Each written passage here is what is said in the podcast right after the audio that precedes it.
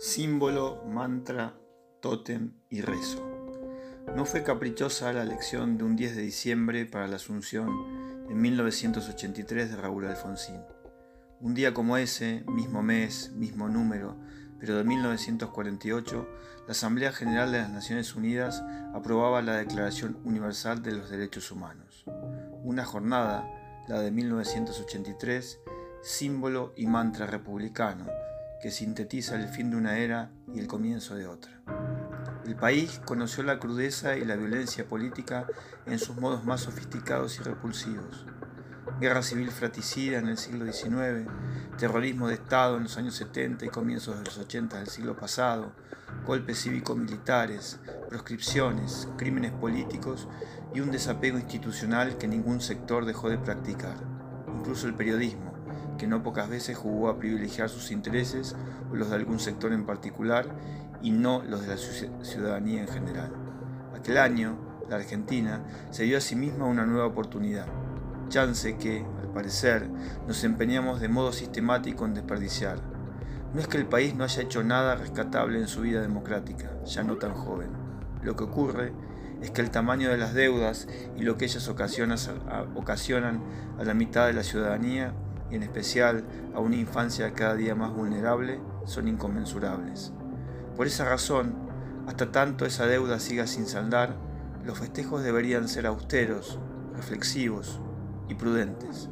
Queremos la democracia y no concebimos un sistema diferente, pero la deseamos mejor y sin exclusiones. La pretendemos formal, con el ritmo republicano del voto y el recambio, con sus instituciones y sus controles, con la sobriedad en las maneras y la sencillez enérgica en su ejercicio, pero también la requerimos sustantiva y sin exclusiones económicas, sociales y culturales. Hay en esto último una realidad degradante para quienes la padecen, en especial para los que llegan al mundo, y ese mundo que comienzan a habitar es el país cruelmente postergado. El de ciudades, pueblos, parajes, llanuras, sierras, montañas, bosques, selvas y tierras áridas, cada día más castigados por el crimen de la pobreza, la exclusión y el hambre. Millones, aquel 10, aquel 10 de diciembre, viendo en sus televisores a miles de personas rebosantes de alegría, entre murmullos, cánticos, vítores y expresiones exultantes. Una unidad feliz frente al antiguo cabildo de Buenos Aires, más pequeño que el que supo ser en su arquitectura original, ese mismo ayuntamiento colonial fue el recinto en donde surgió la primera junta de gobierno, el primer mojón de la apasionante aventura por la libertad de este gran y castigado país. Un tótem laico, un templo antiguo, un faro de origen y destino. Flotando en el aire, en esos meses y en esa jornada refundacional, cobrando vida en cada esperanza de argentinos y argentinas, se escuchaba un rezo que declaraba los principios seminales de aquella nación que en en la ciudad de Santa Fe, un primero de mayo de 1853, se dio su primera constitución, un preámbulo que resumía lo que queríamos ser y lo que todavía hoy nos falta.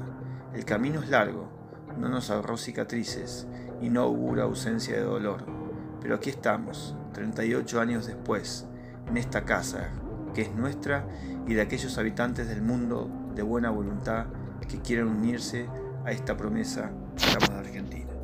thank you